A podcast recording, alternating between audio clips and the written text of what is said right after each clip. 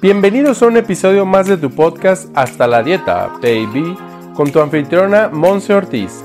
Como nutrióloga y health coach, nos lleva de la mano aprendiendo los básicos para regresar al bienestar integral que tanto hemos perdido y olvidado. A través del análisis de libros, artículos científicos y ahora entrevistas, Monse Ortiz nos ofrece un espacio donde nuestras dudas sobre la nutrición integral se aclaran. Prepárate para aprender y aplicar. ¡Comenzamos! Hello, hello, bienvenidos a tu episodio número 78 de tu podcast Hasta la Dieta Baby. Mi nombre es Monse Ortiz, nutrióloga, health coach aquí desde la ciudad de Guadalajara y estoy muy contenta porque siempre que te traigo una invitada estoy yo muy contenta, la verdad, porque así no nada más me escuchas a mí, sino que escuchas a otras personas que también están siendo exitosas en su área. Y bueno, no es la excepción el caso de nuestra invitada del día de hoy. Ella es Tania Velázquez, ella es coach y está certificada en todo lo que tiene que ver con el corporativo de vida y el team building. Ahorita nos va a platicar un poquito ella de, sobre, un poquito más sobre esto. Pero la verdad es que te voy a ser bien honesta. ¿Por qué la traigo yo aquí? Tengo tres puntos por las cuales lo traigo yo aquí. Número uno es que ella es fundadora de la iniciativa del directorio mundial, del directorio de personas de Latinoamérica también enfocadas en mujeres sanadoras llamada Yo Mujer Latina, que ya lo has estado escuchando en algunos otros episodios. Número dos, que la verdad es que cuando yo la conocí, transmite una vibra y una energía de mujer ganadora. Y yo digo, más de esas queremos. Y también, número tres, que es una mujer real, que ha tenido diferentes procesos en cuestión de la alimentación, que hasta que ella escuchó su cuerpo fue que ha encontrado lo que le viene bien en cuestión de la nutrición. Así que bienvenida, bienvenida Tania, nos da un gusto tenerte aquí en Hasta la Dieta Baby. Ay, muchas gracias y qué linda presentación. Muchas, muchas gracias por compartir este espacio. No, hombre, pues aquí tienes un, gran espacio y la verdad es que nos gustaría, Tania, que empezáramos platicando un poquito de, de, tu trayectoria, cómo es que llegas hasta donde estás el día de hoy, qué preparación tienes, un poquito cuéntanos quién es Tania Velázquez para que todos vayamos conociéndote.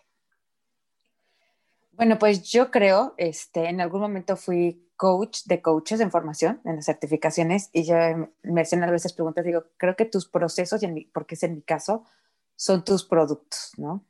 Entonces, para decir mi historia, pues tengo que hablar de grandes golpes de la vida, este, de matrimonio, de un divorcio, de situaciones muy fuertes con mi cuerpo, no solo de cuestiones de, peso, de salud, sino también de accidentes familiares, eh, de vivir en el extranjero también, en donde fue un momento en que no, que todo tiene congruencia, pero uno no lo ve y entonces este, yo estaba en, como todos, en, regordeándome como cerdo en mi ego y era una víctima, ¿no? Entonces, este, pues entonces busqué alternativas y como tal en ese momento era congruente tampoco había dinero y no había, no podía a veces este, pagar la constancia de la terapia a pesar de mi compromiso y mi necesidad. Entonces fui buscando herramientas y al mismo tiempo yo estaba trabajando en el sector financiero, a pesar de que soy abogada, este, pero también estaba en el sector este, educativo, siempre estaba en el desarrollo este, personal, este, comercial y demás. Entonces tenía yo coaching de ventas. Y yo a veces tenía, salía con la duda de, ¿de qué se trató mi coaching? ¿Estamos hablando de mis números, de mi, de mi proceso laboral o de mi vida personal. Me, me, me, me, choqueaba y a veces nada más me quedaba callada viendo a mi coach así de, ¿será que le ando preguntando mi vida personal o por qué me dice esto, no? Y la verdad es que para mí fue en medio de eso una herramienta que me llevó a cambiar el estado. Entonces, cuando yo empiezo a experimentar pequeños logros y avances, empiezo a romper las creencias, la serie de creencias y la experiencia sobre mí.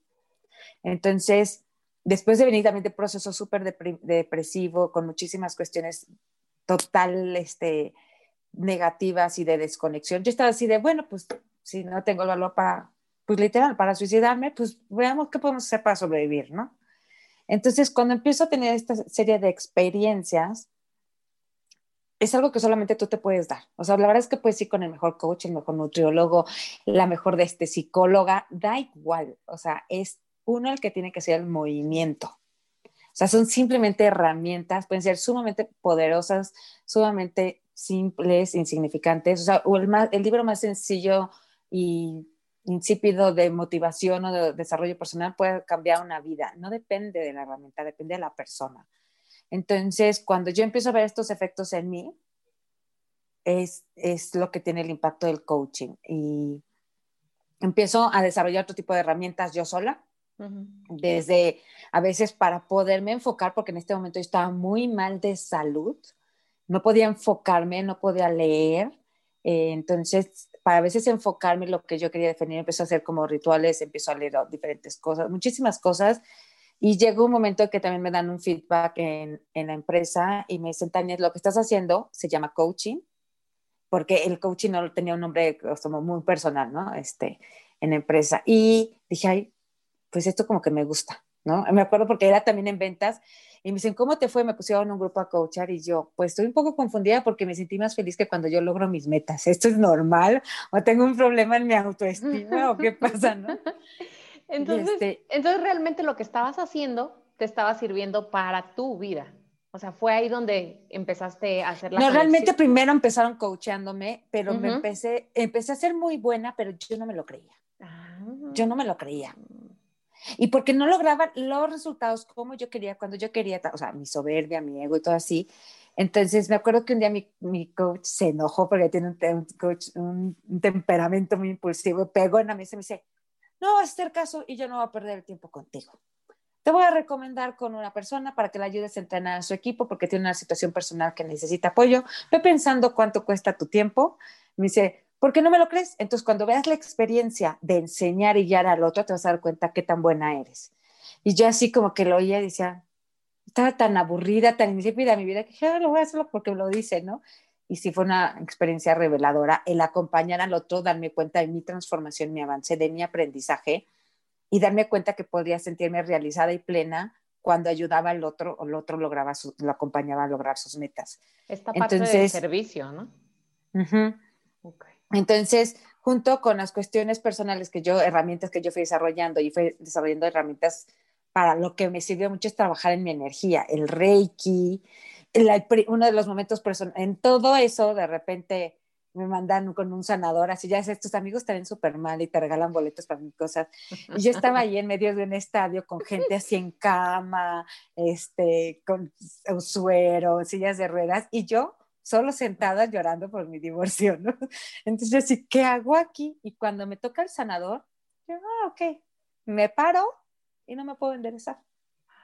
Me voy y iba yo con un dolor que no me podía enderezar y finalmente tenía un cálculo más o menos grande, esa, sí, de unos pues 3 centímetros de radio, unos 6 centímetros de, o sea, bastante grande en cálculo en riñones.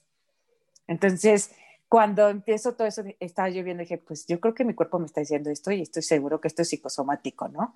Pero lo había oído, siempre había tenido contacto con la psicología, el desarrollo personal, pero no sabía en sí qué significaba eso.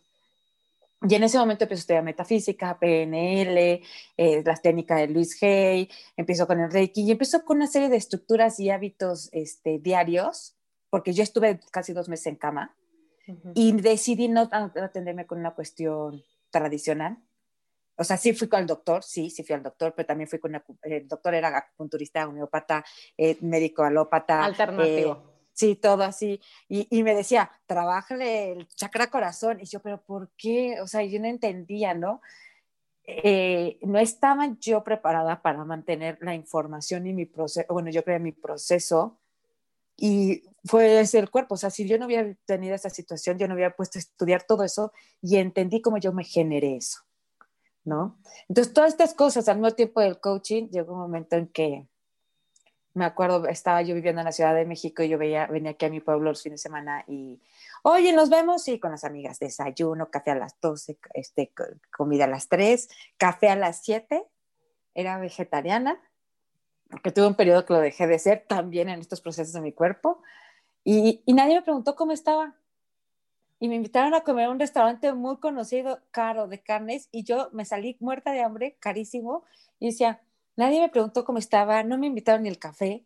Y lo único que me hicieron es que me pidieron, ¿qué estás haciendo para que después que te veías tan mal, porque me lo decían, hoy te ves bien. Y entonces el día salía de ahí y dije, creo que me sentí bien, o sea, otra vez esto de ayudando al otro, no me gustaba dejarle, o sea, decirle exactamente qué hacer, sino le sugería tareas, le sugería libros, lo que a mí me había funcionado, pero decía, pues es que tú tienes que descubrir el tuyo, porque pues como a mí pocas cosas me están funcionando. Y entonces ahí fue cuando de repente dije, mm", y estoy con el feedback de mi, de mi, mi, coach, de mi jefe, de esto te fue muy bien en el coaching, de pues quizás si esto tiene potencial de que yo podría irme por aquí, ¿no? Mm, y ya hice mi certificación y desde que hice mi certificación ya tenía clientes, terminé y ya tenía clientes, me certifiqué y al día siguiente me quedé sin trabajo, fue así como que esperaron que me certificara y dije, sé vender, porque estaba trabajando en el sector de ventas, tengo la certificación y ya no he parado y tengo nueve años. Wow, oye, de todo esto, bueno, tengo varias preguntas de todo el proceso, porque también aquí estamos aprendiendo y conociéndonos Tania y yo. Pero bueno, tengo aquí un, o sea, se me viene a la mente este, esta analogía de que la mujer sanadora, hablando como en general desde nuestro concepto, primero pasó por un proceso de sanación. O sea, este es tu proceso de sanación, o sea, que que fue realmente como que reflejado en el otro, fue como, ah, sí he estado sanando, ya que estabas tú viendo que tú podías ayudar a otro. Entonces, ¿realmente crees que para poder considerarnos como al servicio de los demás, poner nuestros talentos, nuestras habilidades al servicio de los demás, entonces tuvimos que haber pasado también por algo de sanación nosotros? Yo creo que definitivamente, yo creo que todos hemos pasado por algún profesionista que nos ha hecho sentir juzgados, que nos ha hecho sentir no comprendidos. Eh, incluso hoy en una sesión de coaching lo comentaba con uno de mis clientes de que en algún momento me, una amiga se me quedó viendo así de, ay, es que eres tan involucionada, ¿no? Entonces, no viene de fuera, viene de, sí, así, sí. y ya mi círculo cercano, ¿no? Entonces, eh, sí, definitivamente yo creo, o sea, yo a veces es, uso la estructura del coaching, pero uso mis herramientas. Cuando yo aprendí coaching, tuve una maestra maravillosa que ya está descansando, pero maravillosa, una coach con un reconocimiento internacional, de, se llama Norma Alonso, y me acuerdo que decía, fíjate con qué pies, con qué zapatos y cómo estás pisando cuando entras al territorio del, del ser del otro.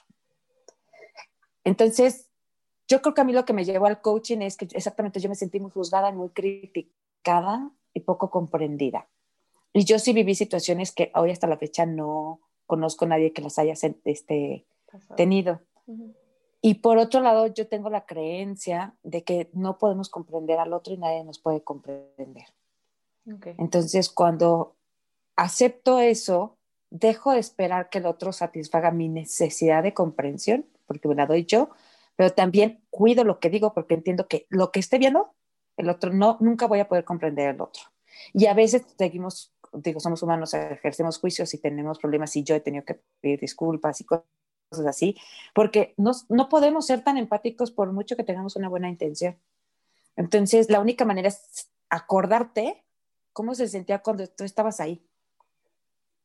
Y si sentires mucho ego, es que el ego duele mucho. El ego duele mucho, las heridas duelen mucho, muchísimas cosas del linaje duelen mucho. Entonces, y nadie vive igual. Entonces, yo creo que no es, no es más que desde ese marco de referencia que uno puede acompañar y guiar al otro, porque no se trata de darle tu camino, se trata de acompañarlo a que encuentre su camino, su medicina.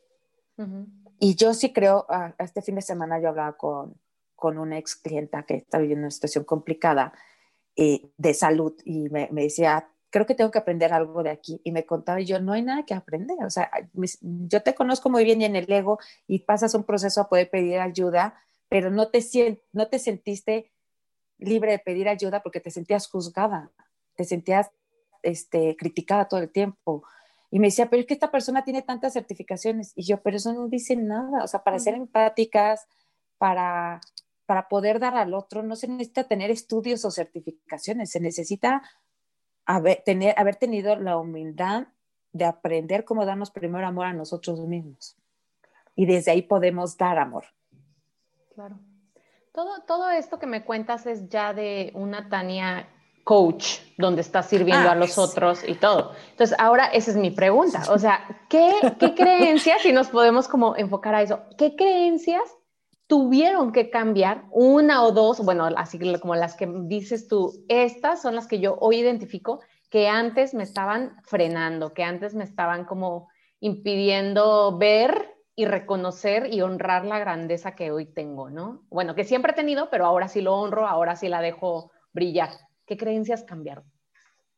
Yo creo que definitivamente más que creencias era mi estructura de vida era cuadrada.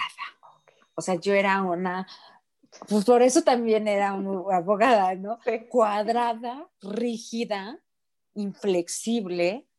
Por supuesto que hoy también lo veo soberbia, de las cosas tienen que ser como yo digo, y, y esta soberbia de que de repente era, pues si siempre he sido una buena persona, nunca le he hecho nadie, nada a nadie, he, he- he- seguido al pie de la letra el manual del uso práctico, cómo ser feliz y exitoso en sociedad, ¿por qué no tengo lo que yo quiero? ¿No? Me lo merezco, deberían de dármelo y no me debería de costar ya nada porque cumplí con estos puntos, ¿no? Ujú. Y entonces en esa soberbia, muy rígida, muy rígida, creía que cumpliendo el deber ser, Eh, todo lo que implica el deber ser y todas las creencias que puede ser el deber ser y tengo que, iba a ser así. Eh, creo que también de las creencias era definitivamente muy oculto una nula autoestima. Una nula autoestima y un cero autoconocimiento de mí misma, un mucho en el exterior, siguiendo perfectamente las normas. Ujú. Estaba perfectamente en un estado también de superficialidad, de consumismo. Que viene de Y la me mano, sentía com- viene, viene de la mano del, del no conocerte. y, y- y porque entonces estás jugando este, pues este rol que ya se está cayendo afortunadamente el sistema de no vales por quién eres, sino por lo que tienes. ¿no? Sí. Entonces hay que jugar y para ser parte y pertenecer, ¿no? Entonces como me sentía tan vacía, todas las cosas que sea por pertenecer. Ujú. Este, nunca, por supuesto, eh, me creía merecedora o suficiente de nada, pero no, era una sensación, no era una creencia. Y en las creencias era mucho, definitivamente muy rígida, de seguir el manual, seguir las cosas. Hay una sola manera de hacer las cosas, lo correcto, lo incorrecto, de mucha dualidad. Ok. Como blanco, negro, o sea, no hay grises. ¿Es o blanco Sí, o negro? Sí. Y la verdad, eh, venía de una educación muy rígida también. Entonces, también con, con, con sumamente nulificada como persona. Digo, hoy honro mi historia y honro a mis padres y mi educación, pero a- a- no me creen que de repente me decían algo y yo me paralizaba. Y ahora que no paro de hablar, como decíamos antes, me voy como gorda en tobogán y digo las cosas y tengo un mal tono y hablo, hablo golpeado y fuerte, no me van a creer que de verdad, pero yo me paralizaba y me privaba todavía en adolescencia y en la universidad de si mis papás me decían algo. Entonces, sumamente aprensiva. O sea, yo creo que puede decir mucho mi cuerpo en eso, de sumamente aprensiva. Lo, lo hablaba con unos chicos que están haciendo ahorita conmigo un programa de 21 días de, del chakra plexo, de aprensiva, todo preocupante, conectadísima con el drama y, y- y resistiendo la vida misma. O sea, la vida entraba por el chakra del plexo así a fuerzas y me tronaba. Esa es la maravilla de hablar con una coach en una entrevista, que ella misma reconoce dónde han estado sus puntos a trabajar durante la vida. Eso es lo bonito. Y también esta parte de, de reconocer eh, la grandeza de tus papás, ¿no? O sea, bueno, la grandeza, honrarlos, o sea, tampoco no echar culpas, pues, y hacernos responsables, que es una parte fundamental que estoy segura que tú trabajas también, ¿no? Entonces, bueno, está lo de la parte de, de que ahora te has, pues ahora sí certificado, especializado en diferentes herramientas técnicas y tú creas la propia, ¿no? O sea, como la propia técnica Tania Velázquez, por así decirla. La y bueno, tropicalizo. la tropicalizada, ajá. Cuéntanos un poquito cuáles son esas técnicas o herramientas que más, pudiera decir más te gustan, pero también no siempre supongo que lo que te gusta es lo que vas a aplicar, sino que lo que necesita el coachee, ¿no? O sea, el cliente. Entonces, si nos puedes platicar una o dos herramientas que tú digas, estas son fundamentales, las utilizo prácticamente con todos mis clientes. ¿cuál sería? La verdad es que la más poderosa es la escucha. O sea, a veces sí me ha pasado sentirme frustrada en los procesos de, es que no estoy logrando nada y tal, y de repente llega el cliente y me da un feedback, que lo único que pasa es que genera un espacio sin juicio donde se le escucha. Entonces, creo que la más importante es la escucha. La segunda es, no creo que es una técnica, creo que es un don mío. Tengo la capacidad de como que de repente ver así como las películas estas tecnológicas que sacaban aquí luces así, ver como profundamente cuál es el patrón. E incluso en corporativo que tienes menos, menos facilidad de interactuar profundamente este, o que hay muchas interferencias porque estás de repente dando coaching en un lugar todo con vidrios y no puede el cliente llorar ni nada porque pasa el jefe, pasan los empleados, pasan así. Este, tengo la capacidad de ver qué es lo que pasa de frente, entonces a veces lo digo o a veces hago preguntas. Entonces creo que esas son las dos. Tengo más técnicas como la misma parte del Reiki, de registros akashicos. Hago lo mismo que pasó conmigo. O sea, cuando veo un cliente que digo, no sé por dónde, cuéntame tus enfermedades Así que, ¿cuál es el tema más importante de tu vida? Ha sido el cuerpo, porque el cuerpo habla, ¿no? El otro día leía, no se enferma, informa, ¿no? Entonces, cuando no sé por dónde, me puedes dar, así como médico, mm, voy apuntando y voy viendo. O sea, el cuerpo, te, estoy viendo yo, con razón esto. Alguna enfermedad alérgica, y ya, con eso. Eh, registros akáshicos, a mí me ayudaron, fue una técnica muy amorosa para mí, me ayudó mucho a desprogramarme, diría yo, a quitarme el acondicionamiento y el programa, incluso de mis procesos personales, incluso de estas técnicas holísticas y tal, fue como quitarme todas estas capas de programación de creencias y, y, y poderlo conectar de una manera funcional de qué puedo hacer en este momento para lograr esto, destrabarme y demás. Como una guía muy amorosa sin estos, sin estos programas. Entonces me ayudó mucho a eso este, pues eh, digo, el PNL, muchas cuestiones de, que yo estaba leyendo, pero yo creo que lo principal es la escucha y que esa conexión, que, es, que esta parte de coaching es despojarme lo mío, o sea, yo no puedo entrar a una sesión con mis temas. Entonces, si estoy entregada al otro, lo voy a escuchar, lo voy a leer, lo voy a sentir, porque incluso en, esta, en los últimos dos años, una por una cuestión de salud mía y ahora por la pandemia y la tecnología, pues a veces es audio y no ves ni el video y aún así puedes percibir desnudamente a la persona, pero esto es si me despejo de y estoy entregada a él. Entonces yo creo que es algo es despojarnos de quiénes somos y de nuestras creencias y escuchar.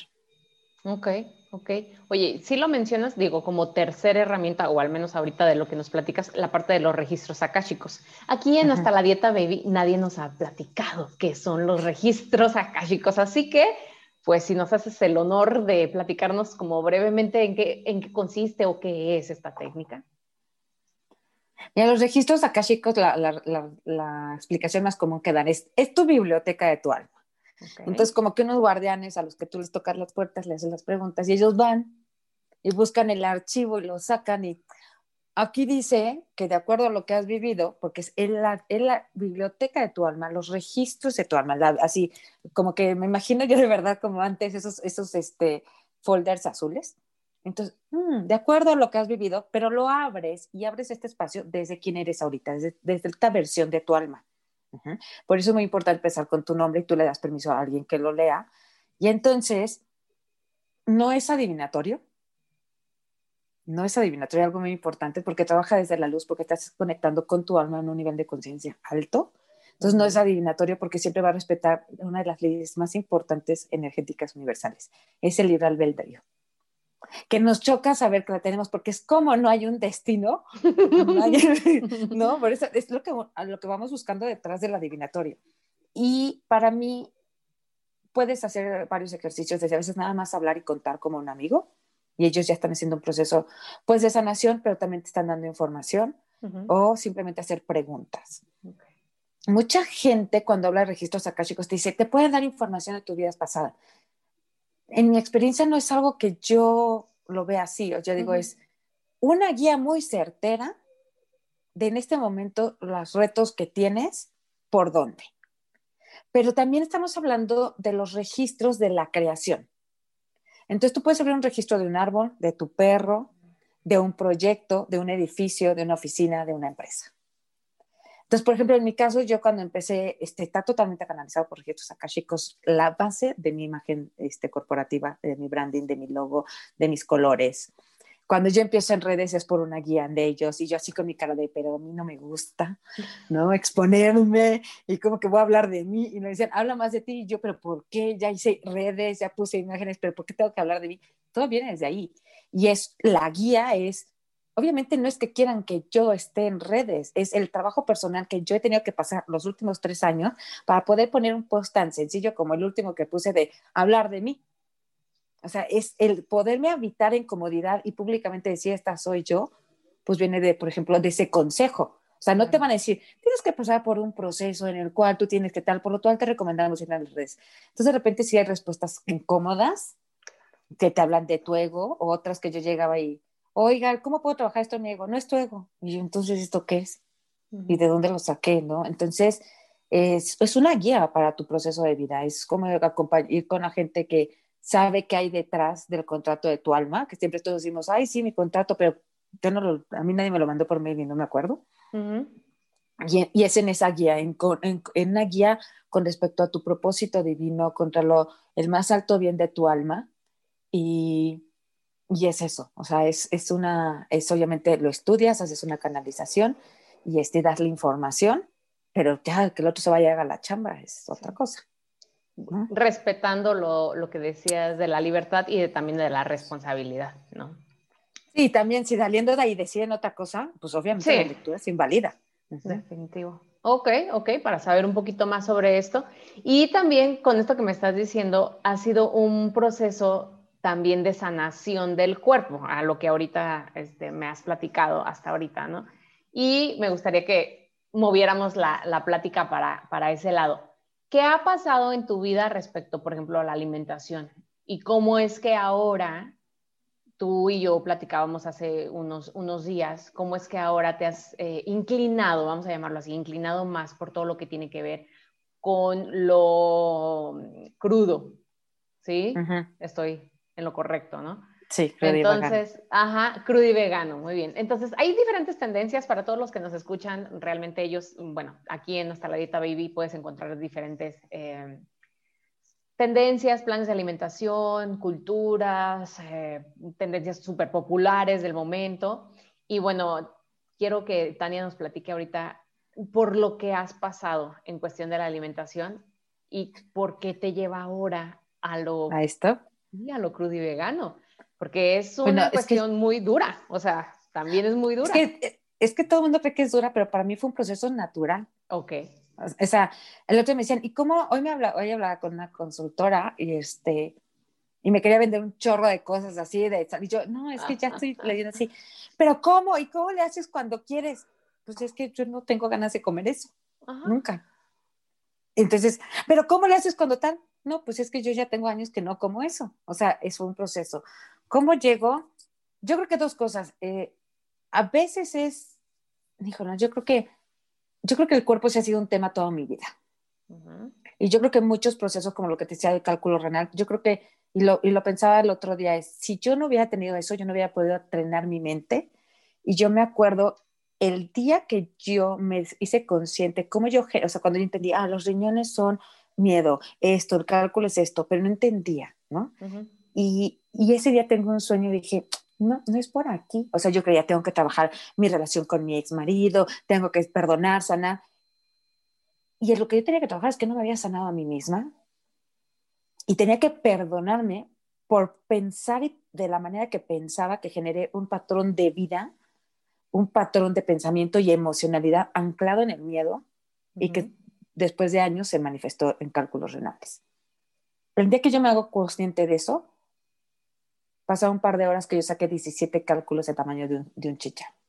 Y a la semana dos, y al mes uno. Y te estoy diciendo, era un cálculo grande, pero con el trabajo de acupuntura y todo, eran dos meses y medio, lo hago. Entonces, puede sonar muy bien, pero dos meses y medio que diario estás sangrando, y no así como un periodo, sino sangre roja, roja, que diario tienes dolor, que diario no puedes acostarte, no puedes parar, no puedes sentarte, no puedes trabajar y estar trabajando eso. Si no hubiera sido por eso, yo no, hubiera, no me hubiera hecho consciente de todo lo demás. Entonces yo, yo para mí lo digo, el cuerpo es un maestro. te está informando que hay algo que no has manejado bien que te tienes que hacer cargo. Porque cuando llega la materialización de una enfermedad, es real. O sea, no es algo holístico, energético, es real que tu cuerpo se enferma, pero porque tú lo enfermaste. Porque el cuerpo tiene una capacidad natural de ser sano y de regenerarse y de autosanarse. Entonces, si esto es consistente, es porque algo está fallando contigo. Entonces, yo creo que lo primero que yo trabajo con el cuerpo es darme cuenta que el cuerpo es, es deja de ser una herramienta material como un lápiz, una computadora o un smartphone, sino llega a ser una parte integral de mi proceso y me habla de mí.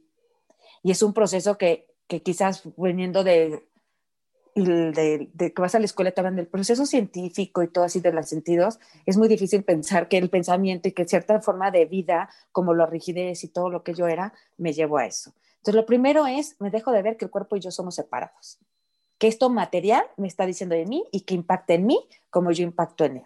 Eso fue lo primero y lo aprendí con los, cálculos. Pero la verdad es que siempre tenido un tema con la comida. O sea, yo recuerdo ser niña e inflamarme. Y mi mamá cocina tan sano. O sea, que por ejemplo una sopa aguada de pasta, yo nunca me la comía, me daba asco, pero me dabas una sopa de verduras y yo feliz. Entonces, ¿por qué si yo comía tan sano? O lo que también creíamos sano, pero en general sano, ¿me entiendes? En mi casa no comíamos hamburguesas, no comíamos todo el tiempo tamales o cosas así. Entonces, pues yo todos los días me levantaba de la, de la mesa con inflamación. Y cuando empiezas en la adolescencia y empiezas a salir, yo recuerdo en la, en prepa decir, no, ya no puedo ir al café cuando empiezo a salir, porque no me cerraba nada de tanta inflamación.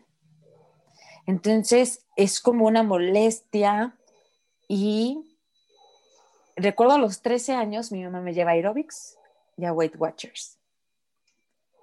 Y por primera, en ese momento yo me entero que tengo sobrepeso, en ese momento yo me entero que no soy agradable al exterior y en ese momento me desidentifico y rechazo mi cuerpo. Y empiezo a escuchar los comentarios que hacen de mí. Entonces, eh, han de ser un par de kilos y, y como que es un poco el shock de ver lo que la gente opina de mi cuerpo, porque era como, empiezan a hablar de mí como una cosa. Entonces eso me hace incomodidad al relacionarme con él. Pero empiezo a bajar, empiezo a tener cosas sanas, empiezo, disfrutaba muchísimo las clases de aerobics, era lo único que antes sabía, mm, punto. No ahora mil cosas.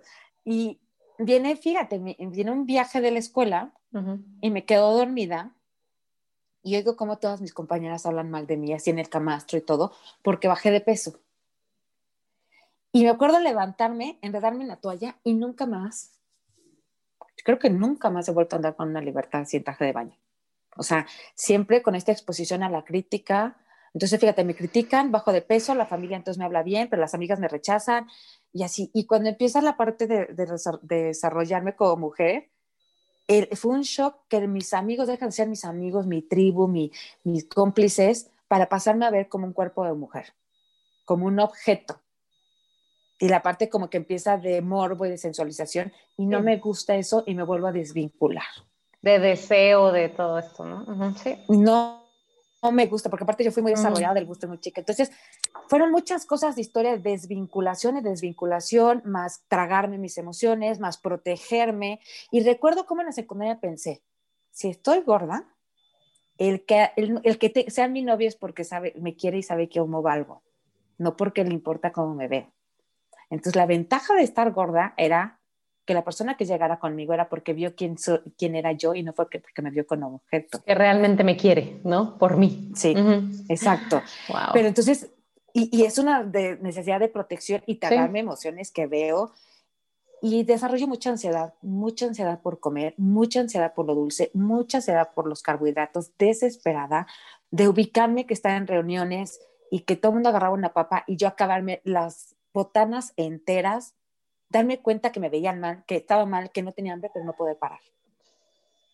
¿no? De, cuando me empiezan a dar dinero en la prepa, me lo gastaba en chocolates. Ya, aparte, no me iba a comprar la tiendita un co chocolate. Me iba a la fábrica industrial y compraba las láminas de chocolate industrial y las escondía en mi casa. Y para salir al antro el viernes no tenía, porque todo me lo gastaba en chocolates y en comida. No, sí, era un tema pero nunca veía esa parte que dijera algo de mí o con el cuerpo. Hasta hasta que llegué a lo de los cálculos.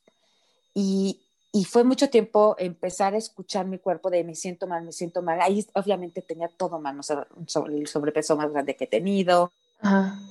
Eh, me sentía mal. Dime. ¿Lo de los cálculos es a qué edad? No, hombre, 33 Ya más, ajá. Por eso estoy haciendo como para que aquí nos demos una idea de cómo puedes pasar 20 años, o sea, con esta tendencia, tendencia, o sea, más no tendencia, o sea, una cuestión eh, emocional, hormonal, uf, se combinó todo, pues. Y fue hasta la parte de que ya lo, lo, ya lo vi manifestado a través de los cálculos, que digo, aguas, ¿no? O sea, que fue que tú ya como un poquito más la parte de conciencia. Y algo muy importante, yo creo en ese tiempo yo tenía mucha, este, en situación crítica económica. Yo creo que si hubiera tenido lo, y eso es, lo digo porque siempre renegamos de nuestras cosas malas. Si yo hubiera tenido el dinero para ir a terapia, yo no hubiera desarrollado todas las herramientas que desarrollé no hubiera llegado al coaching.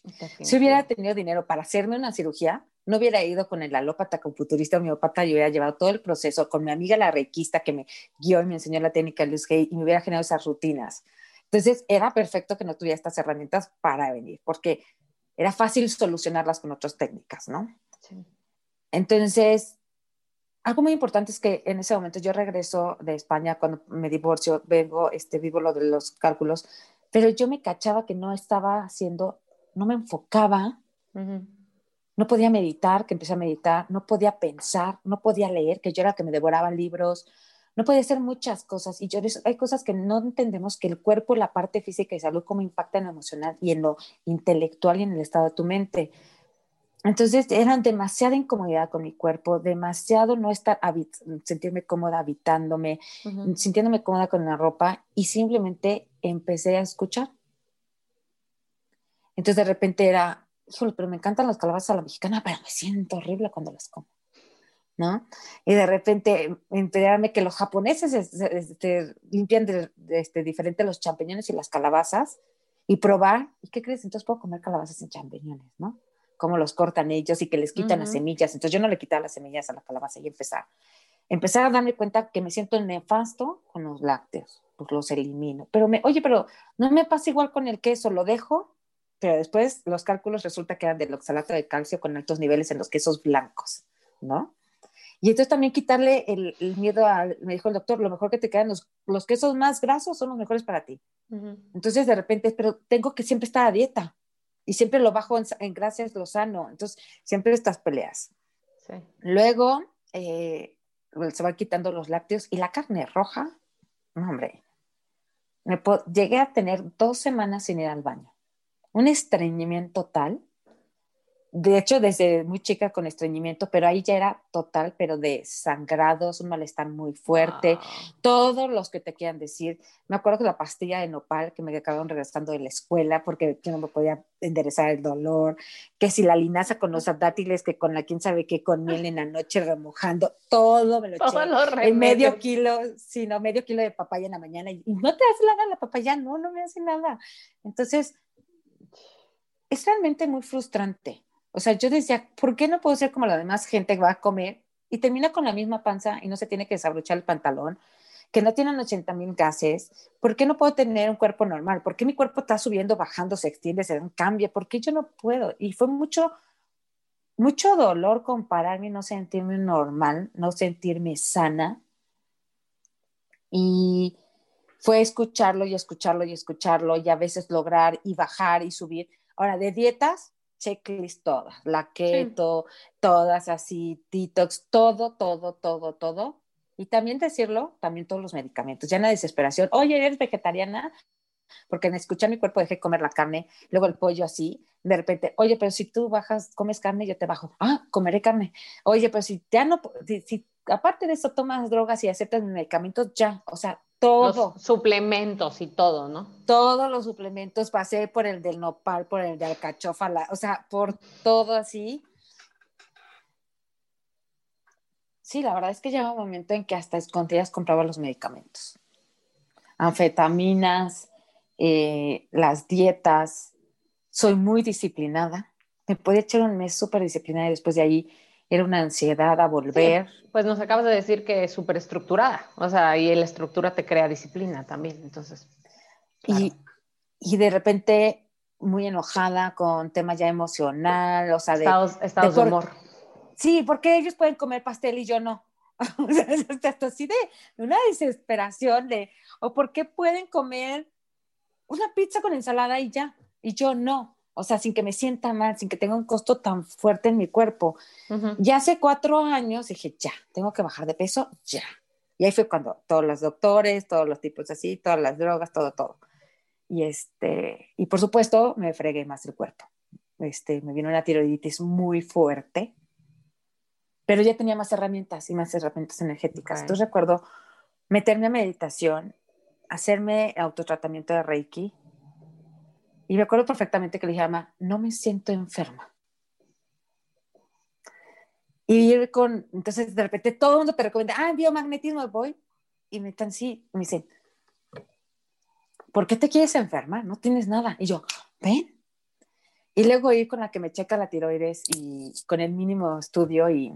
Mm, bueno, ni siquiera tenía estudios porque fue la primera vez. Así, bueno, me acuerdo que así me, me todo mi, mi mi pusto, todo mi cuerpo me lo, así me lo frego buscando. Ah. Eh, buscando el tumores. mal. Sí. Ajá, buscando tumores.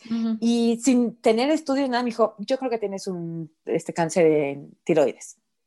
Y yo así, ¿lo siente? No. O sea, yo tenía la tiroiditis, que es la inflamación de la tiroides, que te genera primero hipertiroidismo. Entonces yo bajaba kilo y medio diario. Y después me fui a subirlo. Y aparte en ese interno no dormí, o sea, hubo un momento que dormía dos horas al, al día, o sea, lo que eso me alteró el cerebro, lo que yo, no, no, no, dice, ay, estoy estresada, pero mira, me siento muy bien, no, o sea, fueron... El rush. Llegó un momento que no podía manejar, tenía que ir a ver clientes a la Ciudad de México, no podía manejar, no podía, llegó un momento que dije, bueno, me voy en camión con mi, con mi mochila y mi computadora, un día me sentí que no podía valerme a mí misma, o sea, fue mental, emocionalmente fue muy duro, y entonces, con todos los doctores y así, y voy con otra doctora y esta, la mandé a volar y vuelven a decir lo mismo, pero otro otra enfermedad. Este, el nutriólogo me dijo, ve de todas maneras checarte con la ginecóloga. O sea, fui con un chorro de especialistas y era como en el exterior, sí, no estoy bien, tengo enfermedad, estoy, no estoy sana, pero yo sabía que no estaba mal. Y entonces eh, en es uno de los doctores general, ni siquiera un especialista, me dice, la tiroiditis solita te va a armonizar. Muchas no se armonizan, sí, y quedan en un en este, hipotiroidismo, pero muchas se armonizan. Pero hay cosas básicas. Duerme y no tomes medicamentos. Me acuerdo que fue lo único. Concéntrate en dormir, ajá, en dormir y no tomar medicamentos, comer sano y ya. Y yo, entonces me preocupo por comer sano, no por bajar de peso. Y me preocupo por dormir. Y no podía dormir porque la tiroiditis me tenía así. Entonces empiezo a, practicar más ejercicios de respiración que meditación porque tampoco podía meditar. Era lo único así. Eh, y eh, llego a los aceites esenciales para dormir.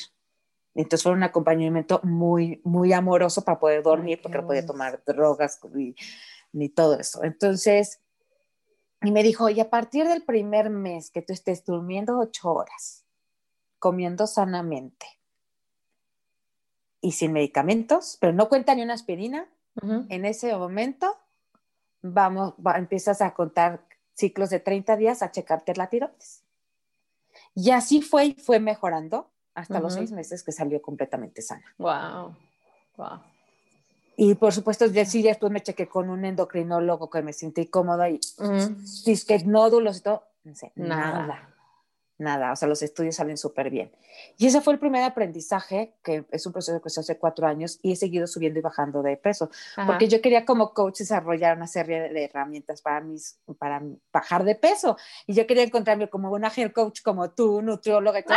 No encontraba gente que me hiciera ese quite. Entonces dije, yo voy a desarrollar mis herramientas. Claro. Entonces hice mi línea del tiempo y mi biografía, analizando todos los estados de mi cuerpo desde el cuerpo, o sea, la edad y el cuerpo. Y entonces era subidas y bajadas de peso y enfermedades importantes que impactaron. Entonces me empiezo a dar cuenta de los patrones, las emociones y las creencias que no me permiten relacionarme adecuadamente con mi cuerpo y que de alguna manera otras se van presentando. Y eso fue como un, una, un escucha. Me venía diciendo desde hace años que esta creencia, que esta emocionalidad, siempre la estoy manifestando, tal vez cambia la, la, el síntoma, pero sí. Y eso fue como un quiebre para mí, hacer ese, ejercicio, lo, fui, lo he ido complementando. Y entonces fue hacerme cargo de esas emociones, hacerme cargo de eso, generar esos espacios para trabajarlo. Y también me empecé a dar cuenta que estaba llevando mi cuerpo a un límite. Y entonces en esto empiezo a escucharlo más, porque la foggy mind nunca se me va, la mente nublada. Y pues yo creo que la vida es maestra, te digo. Hace un año hago, tengo un accidente perfecto, o sea, es absurdo y estúpido en mi casa. Y este, no me querían ni atender en los hospitales porque decían, no, claro que no, o sea, la golpearon. Esto es para el Ministerio Público, o sea, o sea, literal, así de la cabeza para acá, todo así, lado derecho, todo mal. Me abrí la cabeza, este, daños, este, pero te caíste, una inflamación muy fuerte. ¿qué pasó? Sí, me caí de las escaleras. Ay, no, Tania. Pero es como un clavado, así como de dos pisos. Y caí de cabeza. Ay, no. Entonces, toda la cabeza no puedo confiar en mi cabeza, no puedo confiar en mi cabeza. Y fue conectar con mi cuerpo a través del dolor. Aprender a hacer tierra a través del dolor. Y, y fue aprender a, registrar todo y todos los doctores se equivocaron. O sea, no estás bien. Fractura en costillas, este, fisura en cadera, no lo notaron. Entonces yo saber que mi cuerpo me decía que hay algo que está funcionando mal. Y entonces, como no me, por ejemplo, la terapia, como no me notaban la fractura ni la fisura, no te digo lo que me dañaba, y entonces de repente decir no. Y de repente decir sí. Y entonces empezar a buscar y a buscar las cosas. O sea, finalmente algo que me ayudó, lo que en ocho meses de terapia no me ayudó, fue el barre para quitarme la contractura que venía de la cadera hasta acá. O sea, me acuerdo que en un ejercicio de ahí ya pegué un grito, pero fue así, salí y dije, ¡Ah! No me dolió sentarme, no me dolió pararme, estoy, o sea, meses para volver. Entonces, fue empezar a sentir el cuerpo porque la medicina y los expertos alrededor no sabían darme las respuestas. Y fue tan frustrante, tan doloroso, que cuando yo lo seguía y lo escuchaba y seguía mi intuición, tal vez no sabía la solución, pero sabía por dónde buscar y qué, qué iba haciendo, ¿no? Incluso cuando me, me dice la neuróloga, ahora tienes que hacer ejercicio, pues todo lo que eran mis primeras opciones no fueron, o sea, y me pero me di el chance de experimentar, de ir a la natación, de ir a todo, y la experimentación llegué al barrio y dije, pues vamos a ver esto qué, ¿no? Y fue cuando dije, esto sí, esto sí lo siento, fue empezar a escuchar los alimentos, me empiezo a enterar que el intestino es el segundo cerebro, y entonces tengo que tener una alimentación súper balanceada, sin quitar ningún elemento, pero perfectamente balanceada, porque si el intestino no está bien, puedes tener síntomas de tiroides, cerebrales, neurales, todo. Entonces tenía que estar perfecto para que, la, y la tiroides también, estaba bien, para que la neuróloga pudiera eliminar y saber cómo iba avanzando mi, este, neuronalmente. Entonces empiezo yo a hacer eso y terminan los doctores y me dicen, cuando la neuróloga me da de alta, me dice la nutrióloga y un médico general, porque me veían mes, al mes todos los doctores, ¿no? Y yo ya llegaba así de, oye, Tania, ¿cómo controlaste esto? Pues yo con mis aceites. Y bueno, se les retorcía el hígado. Oye, Tania, ¿cómo esto? No, pues así. Y la nutrióloga, ¿y cómo tan? Pues es que yo leí esto. ¿Dónde lo leíste? Pues en Instagram seguía a un doctor. y, este, y al final la doctora me dijo, aprendí muchísimo contigo. O luego le dije, ¿sabes qué? Ya me di cuenta. Tania, ¿qué pasó cuando pediste la, la disciplina? Es, me enoja, me frustra no disfrutar la comida. Entonces, la creencia exclusiva de o bajas y comes sano, o comes rico y disfrutas la comida. Y entonces empecé yo con mi frase de cómo sí, cómo sí como rico, cómo sí como sano, cómo sí disfruto mi comida y cómo sí bajo el peso. Y entonces eso me hizo buscar opciones. Como si cuido mi cuerpo, como si estoy bien con la neuróloga, con la nutróloga, pero sí como hago lo que yo quiero y me siento cómoda con el ejercicio. Entonces eso me fue ir buscando a intentar, a buscar, a informarme, a leer libros. De todo. Ajá. Estoy, he leído mucho de salud, desde la parte psicológica, pero también la física. O sea, la física. Además, cuando entro en los aceites, me compré el libro de medicina y estudiar los órganos y entonces claro que entiendo que porque es muy común que la gente cuando tiene un tema de riñón después tenga un tema de presión este, cardíaca. Entonces empiezo a ver que todo está súper conectado y eso me hace plantearme las preguntas de diferente manera y escuchar con mayor amplitud y menos restrictivo mi cuerpo. Entonces sigo con que si bajo o no bajo, pero llega un momento, ah, cuando termino me dicen los doctores, estamos impactados de tu disciplina, es obvio por tus estudios que llevas una vida comiendo sana, no entendemos por qué no bajas.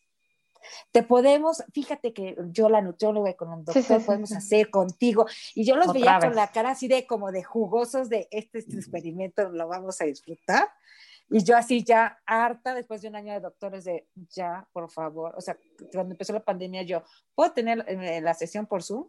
O sea, ya estoy harta de verlos mensualmente. Y así se los decía, harta de ustedes los doctores. Sí, Tania. Y entonces me acepto tomar un medicamento. Entonces tomo medicamento cinco meses y en ninguno tengo el mismo resultado. Pero ya llevaba una bitácora.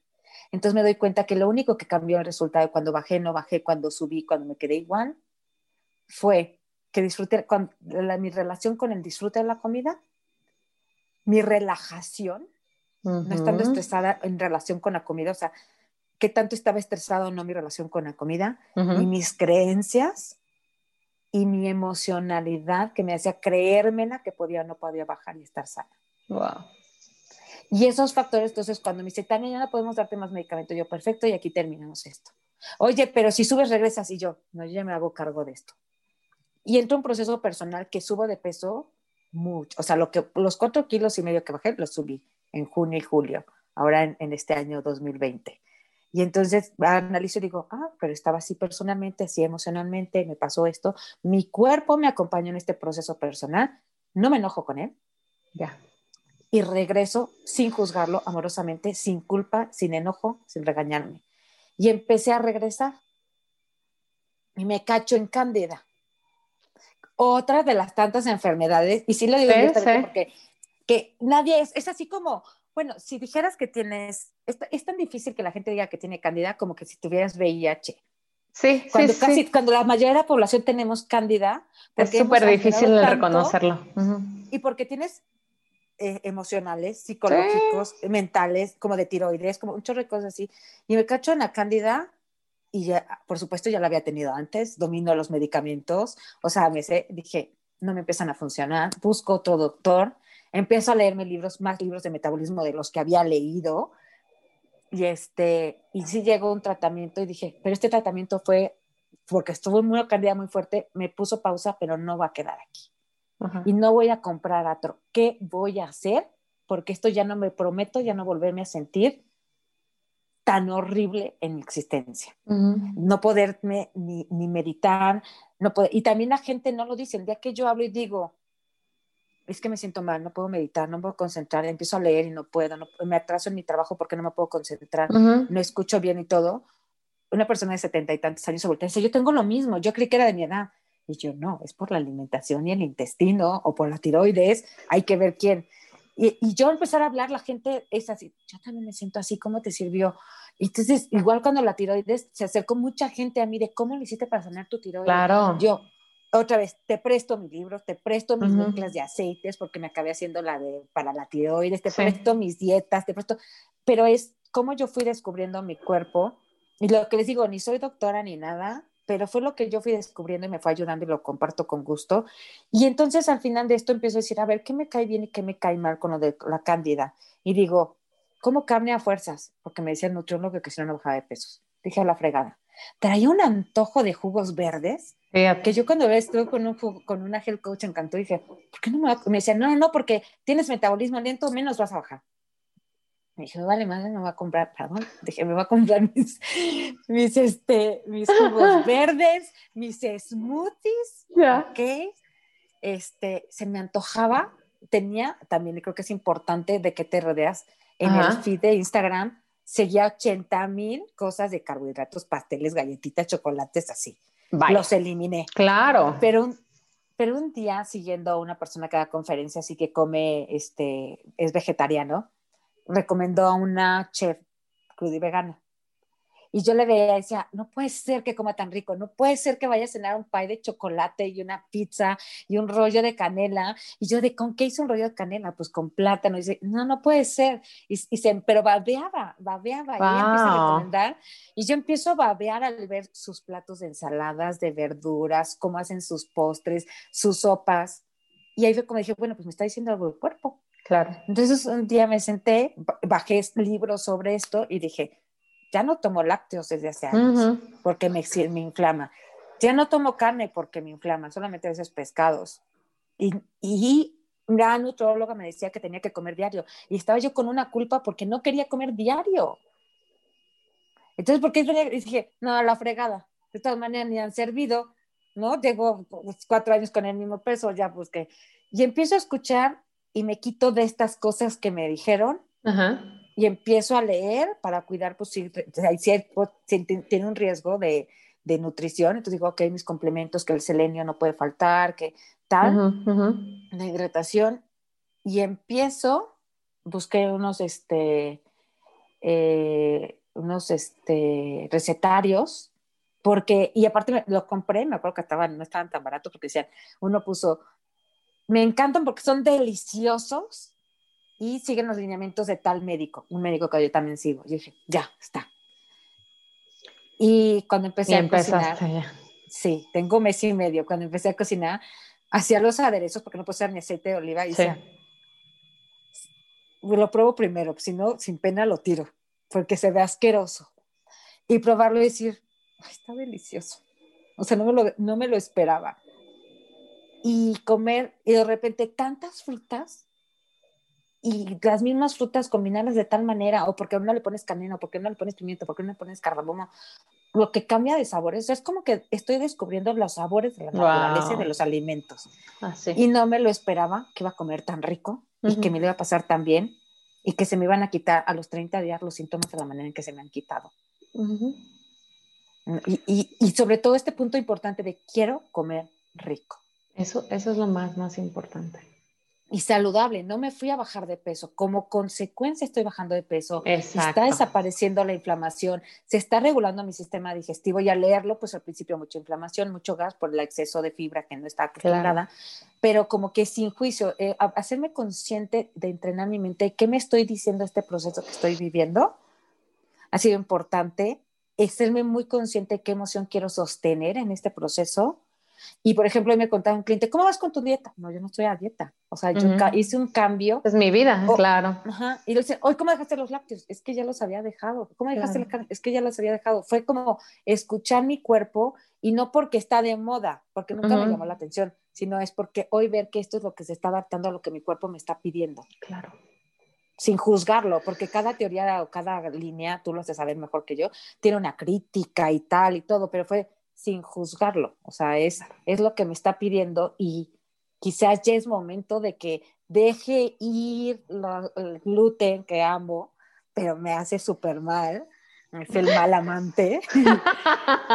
sí, este, y, buscarme como sí, o sea, cada fin de semana claro. postres postres keto, que es libres de gluten, y postres crudiveganos, y, y o los he, he, contratado, gracias afortunadamente ahora hay muchísimos, este, pues ya más opciones. Otras las he hecho yo. O sea, mi primer, este, hice un par de chocolate al principio y también darme cuenta de repente de que estaba en mi ansiedad de voy a comer muchas rebanadas y de repente descubrir de, híjole, es que comí una rebanada y estoy satisfecha.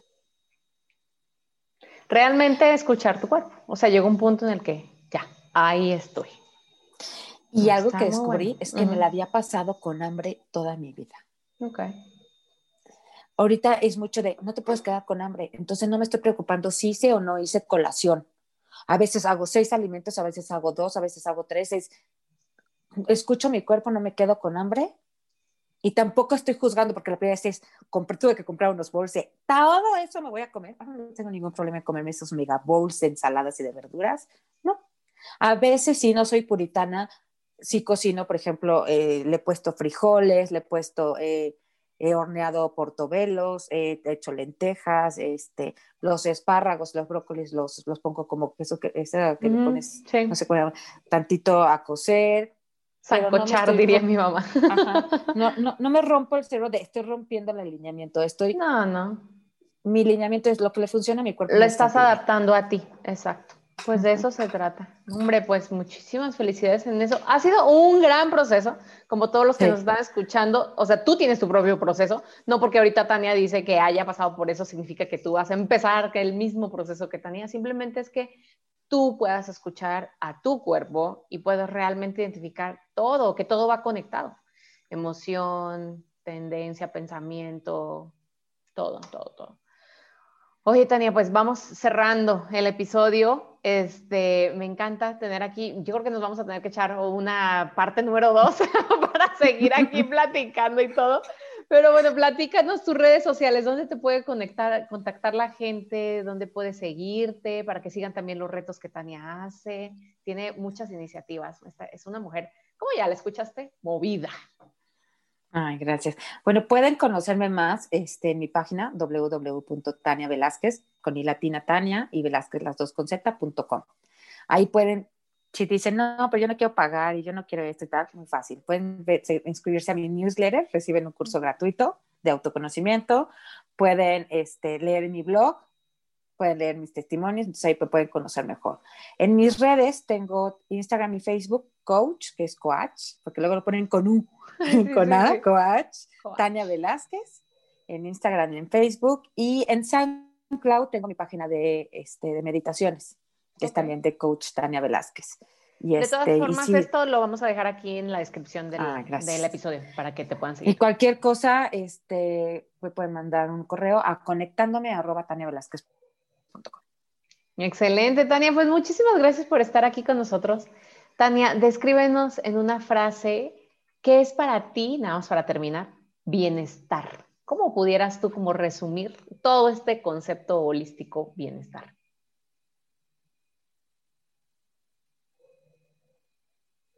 No le, no, le, había dicho, no le había dicho a Tania que le iba a preguntar esto.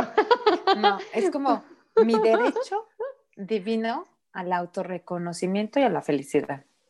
Ok. De todo lo que yo puedo resumir de esta plática, obviamente sacar muchísimos beneficios y aprendizajes, pero es cómo conocerme. Conocerme es la clave. Pues muchísimas gracias, Tania, por estar aquí, por tomarte el tiempo. Es un gusto, en verdad. Y pues eh, también la pueden estar eh, siguiendo en nuestro directorio yomujerlatina.com. Ahí también pueden encontrar a ella y a otras mujeres sanadoras. Así que pues un gusto, Tania. No, muchas gracias por compartir tu tribu y tu espacio y, y hacerme preguntas que yo me voy a ir siempre. No faltará verbo que conjugar. Definitivamente. Muy bien, chicos, pues nos vemos a la próxima y gracias por ser todo lo que eres. Bye bye.